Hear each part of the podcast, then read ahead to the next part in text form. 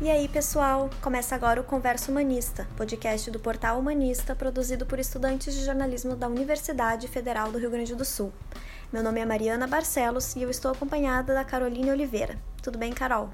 Oi, Mari. Oi, pessoal, tudo bem?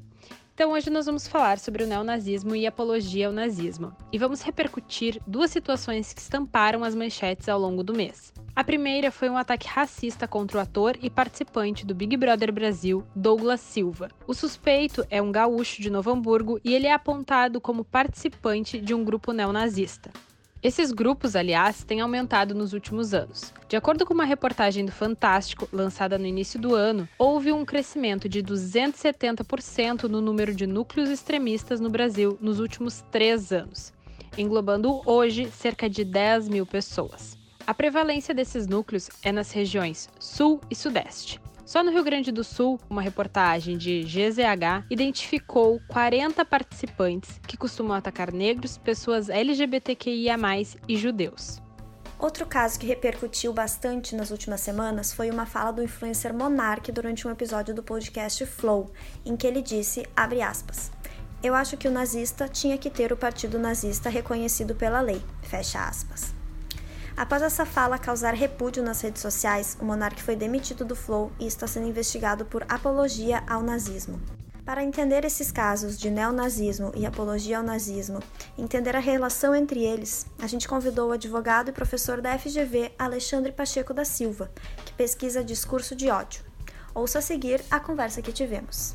Para a gente começar, a gente queria entender essa diferença entre apologia ao nazismo e neonazismo. Vamos começar pelo termo apologia. E apologia, num sentido é, direto, é, poderia ser traduzido como defender, a tentativa de alcançar o outro, mas também da tentativa de convencer o outro. Então, a apologia, num primeiro sentido, é a ideia de que eu vou, um, apresentar um argumento, defender esse argumento, em última instância, o meu objetivo é que você se convença desse argumento. É claro que o resultado nem sempre é certo. Eu posso ser bem sucedido em te convencer ou não.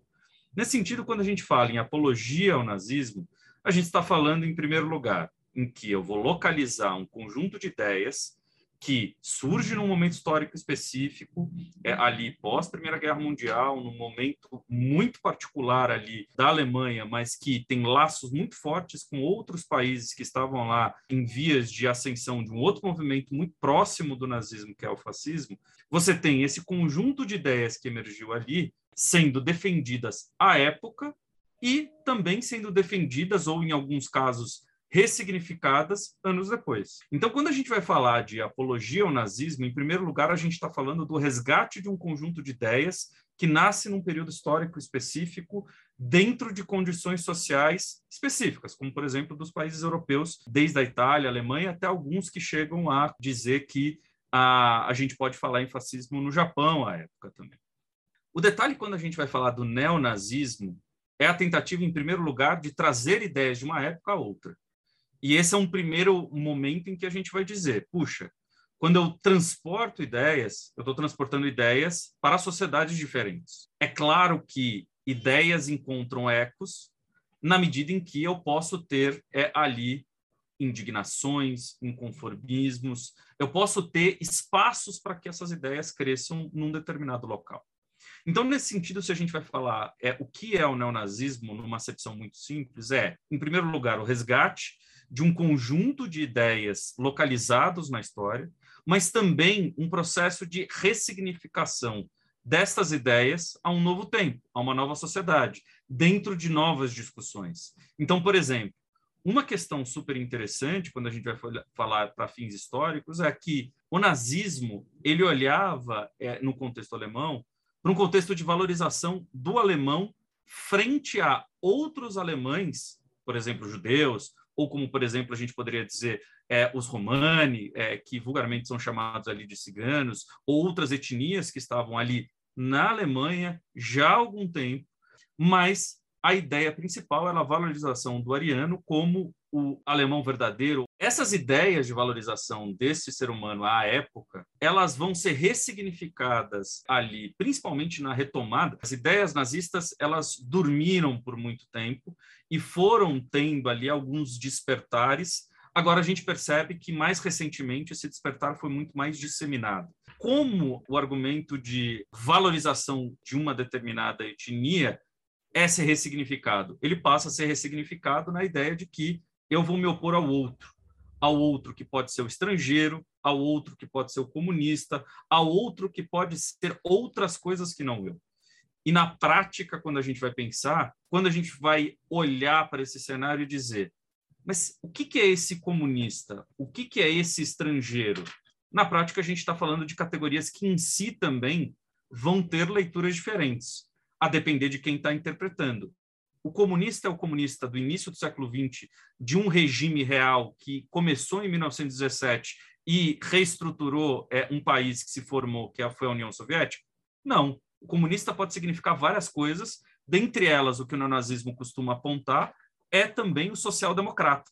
O social-democrata, em, em alguma medida, também é interpretado pelo neonazista é, nos seus discursos como, por exemplo, um comunista, o outro, esta pessoa que precisa ser enfrentada porque ela nega a visão de mundo que é, o neonazista, ao ressignificar as suas ideias, traz ali para o debate público. E como que a gente consegue relacionar esse movimento dentro do Brasil? É um fenômeno absolutamente complexo para a gente pensar o neonazismo, mas a gente pode pensar, em primeiro lugar, uma localização voltada à ideia de hereditariedade. Quando eu digo hereditariedade, a gente poderia também colocar em termos de ancestralidade. É a ideia de que eu posso ter comunidades que, pelo laço ali dos seus parentes ou por um movimento imigratório, vão se conectar às ideias. Por exemplo, descendentes de alemães ou descendentes de outros povos que tiveram, num determinado momento de prosperidade, que foi sim um momento de prosperidade de um, de um país que foi o caso da Alemanha pré-Segunda Guerra Mundial e até mesmo nos primeiros momentos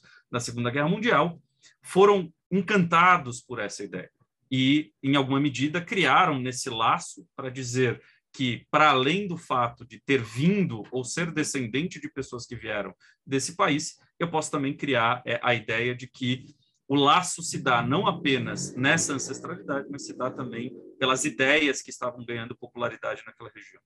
Essa é uma das formas da gente interpretar, é, por exemplo, por que em que algumas regiões do país você tem a, essa, a, vamos dizer assim, essas ideias ganhando adeptos. Um segundo movimento bastante interessante é a relação que você tem entre um movimento que começa no Brasil é, ali é, nas primeiras décadas do século XX, que é o integralismo que comunga, obviamente não, não adota todas as ideias, mas comunga, por exemplo, de é, algumas tendências, como, por exemplo, a valorização do nacional.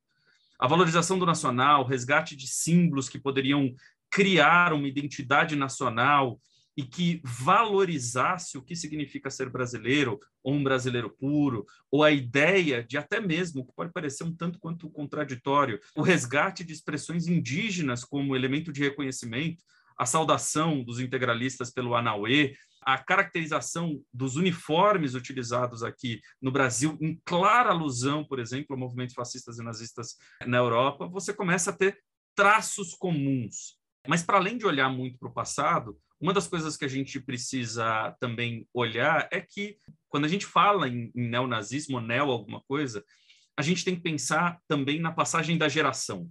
E a gente tem alguns movimentos surgindo, por exemplo, na região do ABC de São Paulo, é movimentos surgindo na região sul do Brasil, em que você vai ter a ideia de que, em meio ao processo de urbanização e em meio também a crises econômicas, como foi o caso da crise da década de 80, e depois outras crises que foram se sucedendo no Brasil, uma das coisas que a gente começa a perceber é que crises, em especial crises econômicas, são crises que também permitem com que determinados movimentos surjam ou ganhem força a qual anteriormente eles não tinham.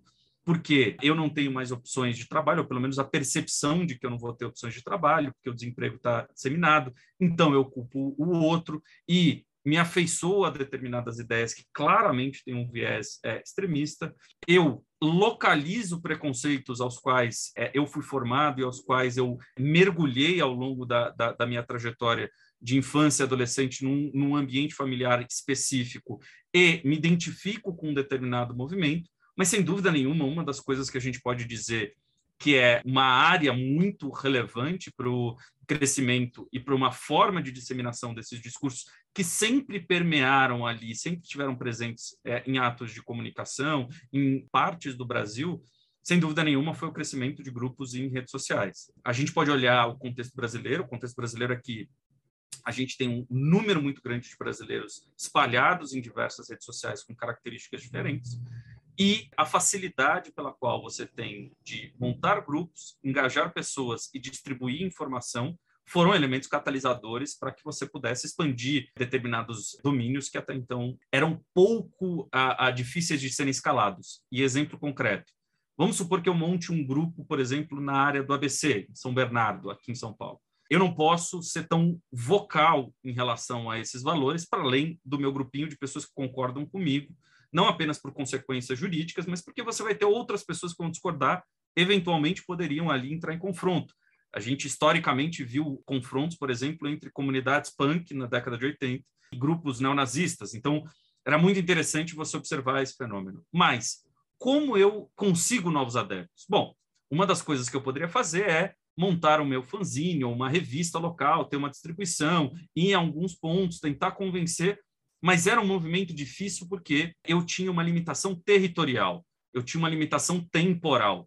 E muitas vezes eu não conseguiria alcançar alguém que estava no norte do país que poderia se interessar, por exemplo, pelas minhas ideias o que, que, querendo ou não, determinadas ferramentas na internet me permitiram fazer. E aí, talvez, ferramentas mais bem-sucedidas nessa empreitada foram, sem dúvida nenhuma, redes sociais. Comecei a quebrar, eu comecei a esfacelar as dificuldades relacionadas, por exemplo, a alcançar o outro. Porque eu alcanço as pessoas pelo meu discurso em várias partes do país.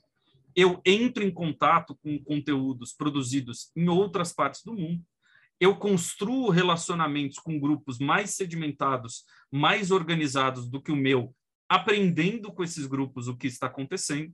Eu tenho acesso a objetos, é, é, por exemplo, de memorabilia, capacetes, símbolos, bandeiras, que até então aqui no país seria de muito mais difícil acesso, mas eu consigo ali importar, entender canais para que eu possa receber, seja no Brasil ou em países próximos ao Brasil, para que eu possa fazer com que uh, esse produto entre no Brasil. Então, eu começo a ter uma facilidade muito maior para disseminar as minhas ideias, para me organizar enquanto grupo e para criar uma comunidade entre pessoas e objetos que começam a se identificar com um novo conjunto de ideias e mais conseguem ali ter uma maior liberdade para o seu crescimento. Porque uma das coisas interessantes para a gente ver a ascensão e queda do conjunto de ideias que formam o nazismo é a ideia de o quão é desconfortável é você entrar num debate e defender qualquer ideia que se aproxima ao nazismo. Em algumas épocas, esse desconforto ele é maior, de modo a que você tenha que ficar absolutamente escondido, caso queira comungar dessas ideias. Em alguns momentos, pode ser menor. E quando eu digo menor, não quer dizer que você pode falar o que bem quiser em qualquer lugar.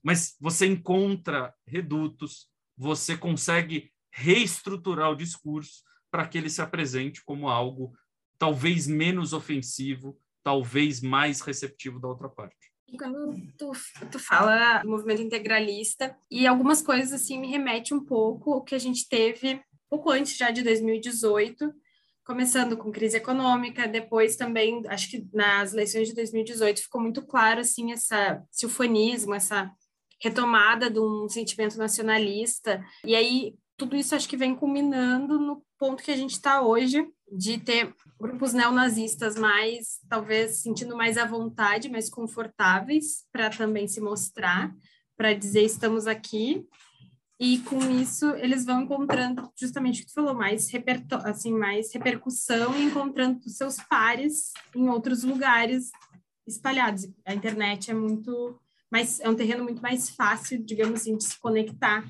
com tudo isso. E assim como são as projeções para os próximos anos, assim, essa escala, nós estamos vendo uma escalada, nós estamos vendo essa crescente. Onde isso pode nos levar? Não digo das mesmas formas que a gente viu em outros momentos, mas nós temos assim risco que esses discursos de ódio, que essas ideias uh, fascistas, neonazistas, elas criem mais força na nossa, na nossa sociedade para que se transforme em algo mais, potencialmente um, um poder assim maior? Eu acho que a gente pode começar uh, no início da sua descrição, que é uma descrição localizando no tempo, talvez a percepção nossa de alguns tipos de discurso, que é o marco de 2018, não só por causa das eleições de 2018, mas eu diria que a gente teria, no final das contas, que dar alguns passos atrás para pensar o que foi 2013 no Brasil. E quando a gente vai pensar 2013, a gente vai pensar num caldeirão de uma porção de indignações, que começa ali pela ideia de que eu me indigno frente a um aumento, e aí é um discurso da época muito presente, frente a um aumento arbitrário no, arbitrário no valor das passagens de ônibus aqui em São Paulo, e aí você tem uma mobilização de um grupo para reivindicar com que esse aumento não ocorra. Mas você tem uma escalada muito grande desse primeiro ponto de pressão, da tomada da, das ruas por este e outros movimentos, e você tem uma novidade naquele momento, que era uma pluralidade de opiniões políticas aparecendo na rua e se mobilizando e se enxergando como grupos que passam a ter potencial de se organizar para defender as suas ideias. E aí a gente tem ali grupos tanto na área tanto de uh, orientação de direita, mais conservadores, em alguns casos até mais reacionárias, em alguns, por exemplo, defendendo a volta da ditadura militar e outros aspectos que a gente já imaginava ter sepultado, e grupos mais à esquerda, mas que mesmo assim não estavam alinhados com o governo da ocasião, que era um governo ali do Partido dos Trabalhadores governo federal. Né? Um detalhe importante quando a gente vai pensar desses movimentos foi que, sem dúvida nenhuma, eles começaram a é, expandir ali a possibilidade de mobilização entre grupos da sociedade os mais diversos. O que dali se soma é a formação de algo que eu particularmente gosto de descrever, que é uma mobilização de várias pessoas indignadas e ressentidas ao mesmo tempo. E esse ressentimento pode se dar de diferentes maneiras. Por exemplo, em razão da crise econômica que fez com que eu perdesse meu emprego, fez com que, por exemplo, eu diminuísse o patrimônio que eu teria, fez com que eu tivesse menos oportunidades, por exemplo, para progredir na minha carreira, fez com que, por exemplo, eu perdesse amizades na época por algumas opiniões políticas, enfim. Nós começamos a ter ali uma ideia muito associada a o nós contra eles eu preciso criar essa minha identidade e eu preciso negar a identidade do outro como uma forma de pautar a minha luta social. Eu me lembro a época que uma das questões super interessantes, mas que não se mostrou realidade, foi uma ideia de democracia digital que se formava naquela época, que era a esperança de que as ferramentas digitais, redes sociais e tantas outras, como, por exemplo, aplicativos de mensageria, poderiam é, ali facilitar a mobilização e a mobilização se daria a um menor custo do que se deu no passado, por exemplo, onde a gente tinha que criar organizações para é, lutar pelos nossos direitos, ONGs, sindicatos e tantas outras organizações com as suas características próprias, mas agora a gente conseguiria ter uma mobilização social espontânea, ampla e comunitária. O que a gente percebeu foi o contrário, na verdade. A gente percebeu que, no final das contas, os discursos que começaram a ocupar diversos grupos não foram discursos, em alguma medida, que primavam por cidadania ou primavam, por exemplo, pela valorização é, do ser humano. Em alguns casos, foi ao contrário. Mas, tentando localizar a sua pergunta, qual é a questão fundamental que nasce do, do ressentimento? É, em alguma medida, a articulação do seu, do seu é, ressentimento a partir da formulação de discursos que em alguma medida, vão reproduzir um ódio ao outro. E quando eu falo um ódio ao outro, esse ódio pode se manifestar de diversas maneiras. Ele pode ser um ódio ao outro pelo grupo ao qual o outro pertence. Por exemplo, porque ele é petista. Por exemplo, porque ele é alguém identitário. Ele é uma mulher, negro, indígena. Ele se identifica com algo. Ele faz parte desse grupo por uma característica inata, seja por causa da sua etnia, da sua orientação religiosa, por exemplo, seja pela sua identidade sexual. Então, nesse sentido, você começa a negar o outro. Por quê? O negar ao outro, em alguma medida, é legitimar a si. Mas existe um outro fator que eu acho particularmente relevante para a gente pensar sobre esse fenômeno também, foi o surgimento de um discurso de que em alguma medida, minorias poderiam, em alguma medida, oprimir maiorias. Conquistas de caráter social e política de grupos vulneráveis, essa eu acho que é a melhor expressão. Vulnerável por quê? Porque, historicamente, esses grupos não só foram é, ali objeto de violência, mas também, historicamente, foram grupos que tiveram ali menos oportunidade de, de poder, um, conviver em sociedade, Dois, ocupar espaços em sociedade. E três, se apresentar em sociedade a partir daquilo que os define. E esses discursos começaram a surgir, crescer, se disseminar e angariar adeptos que começaram a se reunir em determinados grupos. E qual é o problema do discurso que surge da negação do outro, do ressentimento, e se materializam enquanto ódio? É que esses discursos, eles, em alguma medida, vão articular ações que sempre vão dizer que eu existo porque o outro não está aqui. Eu existo porque o outro está longe. Eu existo porque o outro não faz parte da onde nós estamos, da sociedade em que a gente está. E eu acho que um do, uma das grandes questões envolvendo o discurso de ódio não é apenas a gente pensar que o discurso de ódio ele é mais um discurso dentro de uma ideia muito comum de democracias liberais que se materializam pelo princípio da, da liberdade de expressão, que é a ideia do livre mercado de ideias. E qual que é essa máxima, vamos dizer assim?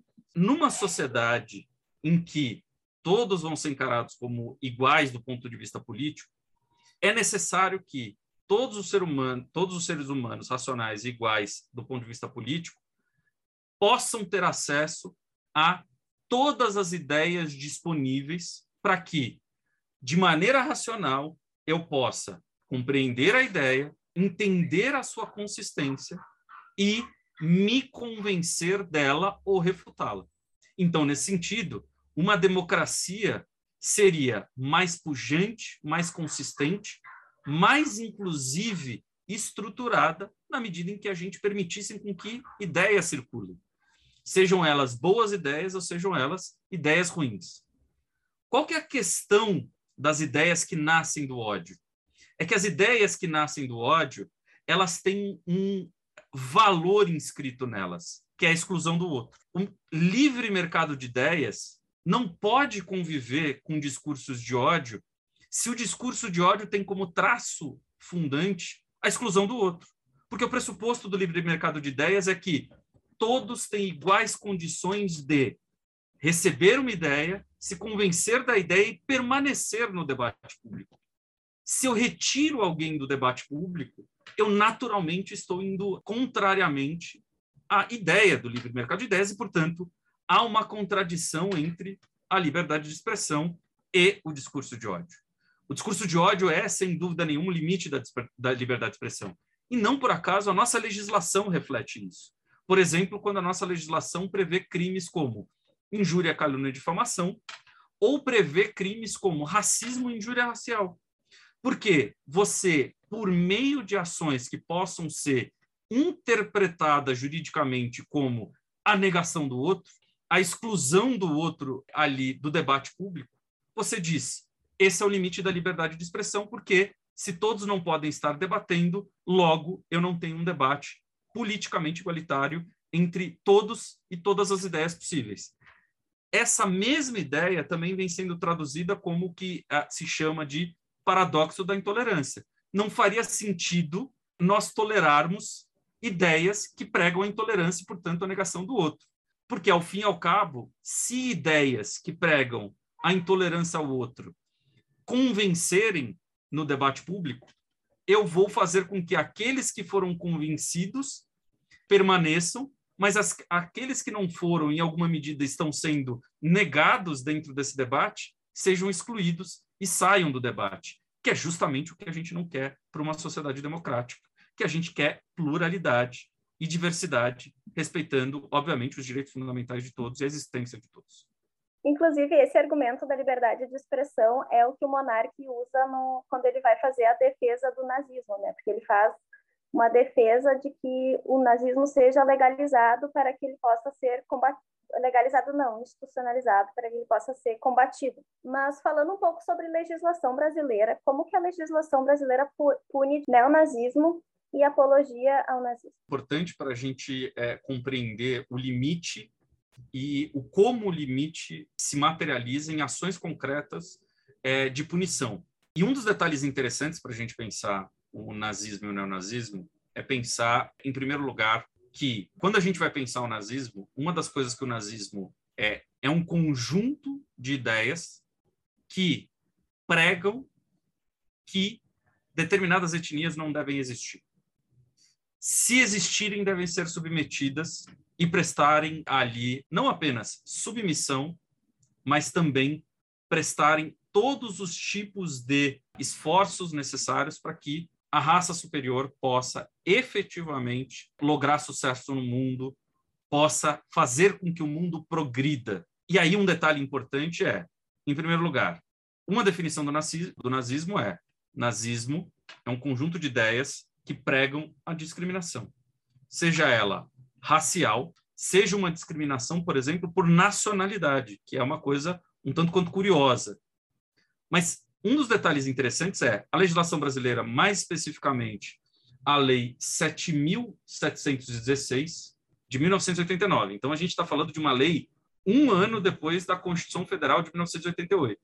Não é uma lei recente nesse sentido. Ela sofreu várias alterações, mas não é uma lei recente para dizer que o racismo já é o limite desde a ideia de construção da sociedade democrática que a gente vive hoje que nasce pela Constituição de 88.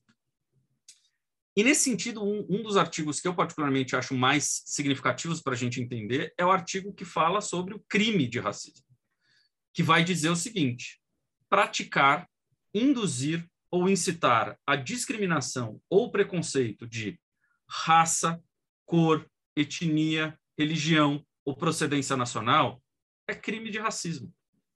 E quando a gente olha para esse artigo, que é o artigo 20 dessa lei, o parágrafo primeiro desse artigo vai dizer para a gente fabricar, comercializar, distribuir ou veicular símbolos, emblemas, ornamentos, distintivos ou propaganda que utilizem a cruz suástica ou a gamada para fins de divulgação do nazismo, você tem ali reclusão de dois a cinco anos e multa. Então, o que, que eu estou dizendo? O que, que o nosso legislador diz para a gente? Eu tenho o gênero, que é o crime de racismo. E o crime de racismo ele pode assumir diversas feições. Agora, o nosso legislador não quis deixar em aberto, porque a gente poderia dizer: se o nazismo é um conjunto de ideias que se estrutura a partir da discriminação, por exemplo, por raça, e é uma das ideias que o nazismo se estrutura a partir dela, a gente já poderia dizer, o nazismo em si já incorre no artigo 20 da lei antirracismo, que prevê o crime de racismo. Agora, um detalhe que o nosso legislador não quis deixar em aberto é o seguinte: olha, eu quero deixar muito claro que o meu intuito é evitar, por exemplo, e é o começo da nossa conversa, a apologia ao nazismo. E como eu posso fazer isso?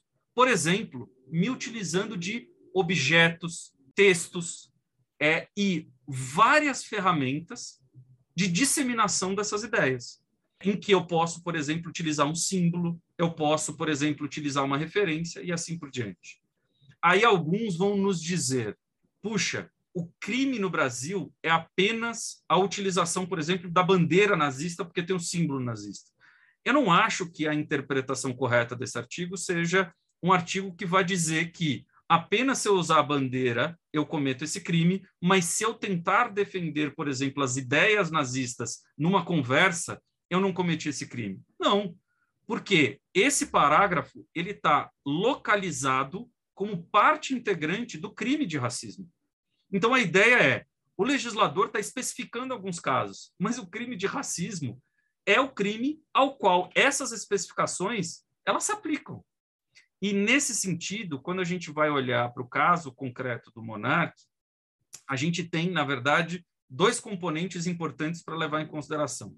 O primeiro é a ideia que o Monark trouxe sobre liberdade de expressão, que é a seguinte ideia: olha, eu tenho que ter direito de falar qualquer coisa, de maneira absolutamente restrita. Não há limites à liberdade de expressão. E por que, que ele está dizendo isso?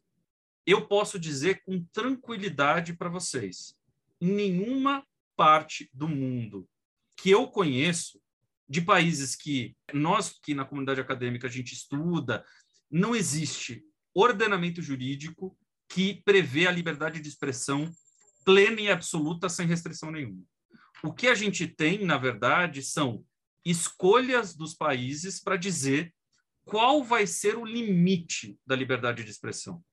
E aí a gente tem os Estados Unidos que tem um limite, vamos dizer assim, menor do que o alemão, por exemplo. Na Alemanha, você tem como parte do crime de insulto a negação do Holocausto. Então, esta ideia de você negar um episódio histórico não pode estar enquanto ideia no debate público. Eles são muito claros. Os Estados Unidos diz esta ideia pode fazer parte do, do debate público. Agora, se alguém ouviu essa ideia e pegar em armas e ir para a rua defender essa ideia, colocando os outros em risco, por exemplo, porque eu estou armado, por exemplo, porque eu agredi alguém, essa correlação entre a sua ideia e um ato de violência nos Estados Unidos, ela te responsabiliza como aquele que proferiu essa ideia. Então, se alguém ouvindo o monarque, por exemplo, disser ele tem razão, vamos defender o, o, surgimento do partido nazista, pegar em armas, ir à rua e tentar depor o governo, mesmo nos Estados Unidos, onde a gente tem esse conceito mais amplo do que é considerado como liberdade de expressão, o monarca poderia ser responsabilizado também. Então, a ideia de liberdade de expressão completa e restrita, ela não existe, a começar. É, a gente não tem exemplo de nenhum país que adota essa ideia é absolutamente restrita. Agora, existem países em que a liberdade de expressão, como é o caso dos Estados Unidos, ela é mais ampla. O Brasil, ele adotou uma lógica muito menos parecida com os Estados Unidos e mais próxima da Alemanha.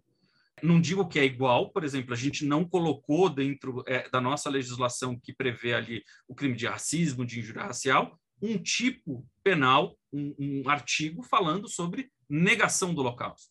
Agora, uma das coisas que a gente fez foi: você não vai poder fazer propaganda do nazismo, apologia ao nazismo. Você não vai poder defender o nazismo pelos instrumentos que você pode ter em mãos, por exemplo por textos que você vai publicar, pela forma como você vai conduzir um determinado debate, por exemplo, por um vídeo que você possa fazer. E nesse sentido, e aí para terminar um pouco dessa ideia, tem um segundo comentário que se colocou ali de maneira muito clara e evidente na fala do deputado federal Kim Kataguiri, mas também estava ali muito presente dentro dos argumentos do monarca, é a ideia de que a liberdade de expressão, resgatando a ideia do livre mercado de ideias, a liberdade de expressão ela é o que permite com que as pessoas possam avaliar a qualidade das ideias. E nesse sentido, eu preciso tornar ideias ruins acessíveis à população que vai ali no alto da sua racionalidade, vai efetivamente identificar que a ideia é ruim, vai refutá-la e não vai permitir com que ela volte ao debate público. Este argumento é um argumento que ele é, ah, do ponto de vista é, de uma discussão um pouco mais sofisticada, ele é ruim é, do ponto de vista teórico e ele é ah, ruim do ponto de vista sociológico. Por que, que eu quero dizer? É, o que, que eu quero dizer com isso? As pessoas não são apenas racionais na ideia de que elas organizam seus interesses e elas são frias para priorizar os seus interesses de acordo com o que lhe traz mais benefício. As pessoas não funcionam assim. As pessoas são um misto de emoções, interesses que se misturam e que, por exemplo, podem fazer com que você cometa uma ação inconsequente porque você estava com fome, por exemplo. Então você pode às vezes ter uma ação que logo depois que você tomou você fala: "Puxa vida, não teria feito isso". Da mesma maneira, se dá o convencimento por ideias. as pessoas, elas não. E quando eu digo as pessoas, eu digo a todos, independentemente da formação. O convencimento ele pode se dar em diferentes níveis.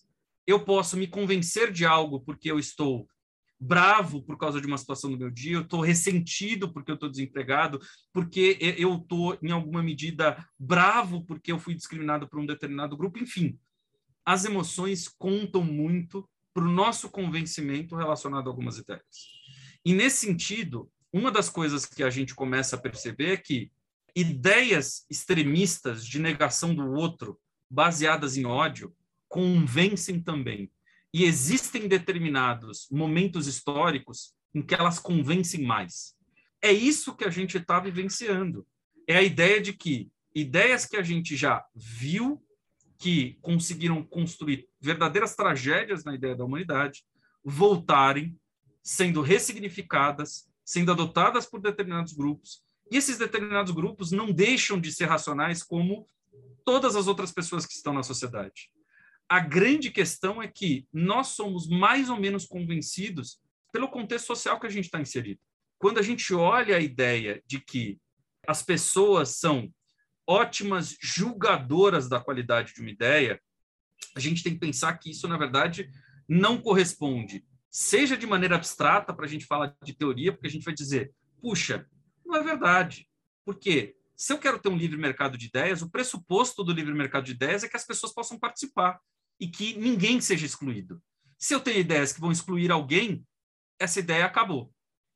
Ao mesmo tempo que a gente tem a questão prática, quase que sociológica, de observação do comportamento das pessoas, dizer as pessoas não decidem da maneira como você está descrevendo as pessoas decidem também com base em emoção, isso não tem problema nenhum. A ideia que elas decidam com, com base na emoção também faz parte da beleza da construção da nossa sociedade do que é ser ser humano. Quando a gente vai olhar o próprio argumento do deputado Kim Kataguiri, a gente vai dizer, puxa, esse argumento também é muito ruim do ponto de vista do debate público. Porque você está defendendo algo que não se mostra parte da realidade. Mas é, uma das ideias é Bom, eu preciso, no mínimo, poder defender essa ideia. E por que, que a gente não permite a defesa dessa ideia? Porque a gente quer, como um pressuposto de civilidade, de fazer parte é, ali do que a gente chama de sociedade brasileira, que a gente tem um pressuposto de garantir a existência de todos, independentemente de quem você é. E se tem qualquer argumento de negação do outro, esse é um argumento que desfaz o nosso pacto social. E, portanto, esse é um argumento que não é que nós, como membros da sociedade, podemos permitir estar no debate público. Não. É a sociedade que tem que defender a nós mesmos. É quase como que a gente cria um pacto para que, em momentos em que a gente esteja mais vulnerável a determinadas ideias, a gente seja relembrado por este pacto que essas ideias não podem fazer parte do debate público, porque senão elas vão destruir o pacto que a gente construiu. E aí, nesse sentido, uma das coisas que a gente percebe do porquê que a gente está na fronteira de uma crise muito mais profunda no momento que a gente está vivendo é porque há uma recorrência dessas ameaças de quebra desse pacto. O grande risco para a gente é que a democracia tem sido atacada de várias frentes. Uma das frentes que ela tem sido atacada é pelo rompimento do pacto a partir de ideias que pregam o ódio. Espero que a gente consiga seguir assim por esse caminho. Caroline, se eu puder, eu queria só terminar com uma ideia. E eu acho que ela é uma ideia significativa. Enfim, é, eu tenho pensado muito nisso nesses últimos tempos. Estava me explicando os efeitos da maresia sobre quem mora muito perto é, da praia. E é interessante pensar, por exemplo, o efeito da maresia sobre equipamentos eletrônicos. Eu tenho uma casa na praia, estou pertinho do mar, e eu comprei uma televisão. Uma televisão, comprei um equipamento de som, comprei os equipamentos que fazem parte da nossa vida. E quando a gente vai falar da maresia, muita gente fala: nossa, tome cuidado com a maresia porque ela tem um potencial destrutivo. Mas toda vez que a gente pensa potencial destrutivo, a gente pensa em alguém quebrando algo indo lá, por exemplo, com é, um porrete, indo lá com alguma coisa, e eu vou quebrar, e esse ato, ele é ah, pontual, ele é ah, extremamente danoso e ele é absolutamente visível. Quando a gente vai falar de discurso de ódio e de ideias nocivas existência da nossa sociedade, eu gosto de pensar na maresia. Por quê? A destruição não é visível. Eu não vejo ninguém é, é, ali, pelo menos num primeiro momento, a partir de ideias, dizer essa ideia tirou sangue de alguém. Esta ideia, por exemplo, fez com que eu perdesse a minha perna. Nesse sentido, a destruição ela é menos visível, mas ela está lá. Ela é prolongada. Então você vai vendo os efeitos na medida em que pessoas são mais convencidas, na medida em que eu me mobilizo num grupo, na medida em que a ideia que começa absurda para mim vai sendo naturalizada e eu falo, ah, mas não é que, que pode ser? Puxa, eu vi isso outro dia. Não, mas eu acho que, pô, talvez o cara tenha um ponto. E ela vai sendo internalizada gradativamente. E aí, chega num dia em que você está com seu controle remoto, tenta ligar a TV e a TV não liga. Tenta é, ouvir algo e o som não sai. A ideia é, é da gente pensar discursos de ódio está muito ligada a essa noção de destruição da maresia, porque a gente só percebe a catástrofe quando ela já aconteceu. E esse é o potencial destrutivo, para mim, pelo menos, do discurso de ódio. Por quê? Via de regra, as pessoas se mobilizam quando elas veem a destruição acontecendo. Agora, eu tenho dificuldade de mobilização das pessoas quando a maresia está acontecendo e eu não estou sabendo que daqui a pouco a minha TV não vai funcionar. Daqui a pouco o meu som não vai aparecer. Então, nesse sentido, eu acho que é, é, de toda a conversa que a gente teve aqui, o maior alerta é: não é porque a gente é, não vê o dano que ele não está lá. Não é porque esses discursos, em alguma medida, tentam se legitimar pela liberdade de expressão, que eu já acho que é um contrassenso, não quer dizer que eles não gerem é, ali prejuízos à sociedade. E nesse sentido, a gente precisa ficar alerta, porque na minha visão, pelo menos, eu termino aqui, o desafio, eu acho que da minha, mas talvez maior da geração de vocês, seja justamente como é que a gente consegue compreender como defender a democracia de maneira que a democracia talvez seja a melhor forma de governo, a melhor forma de organização da sociedade, mesmo que ela gere diversas insatisfações. Mas pelo menos todos nós conseguimos ficar no mesmo lugar e conseguimos conversar um a um. Então, nesse sentido, esse é o desafio que a gente tem na frente, porque eu não quero levantar um dia e falar, acabou. Esperamos que a gente consiga caminhar para esse, esse lugar, para esse momento de conseguirmos debater mais. E sigamos em alerta. Né? Esse foi mais um Conversa Humanista, podcast produzido pelos estudantes de jornalismo da URGS. Até a próxima!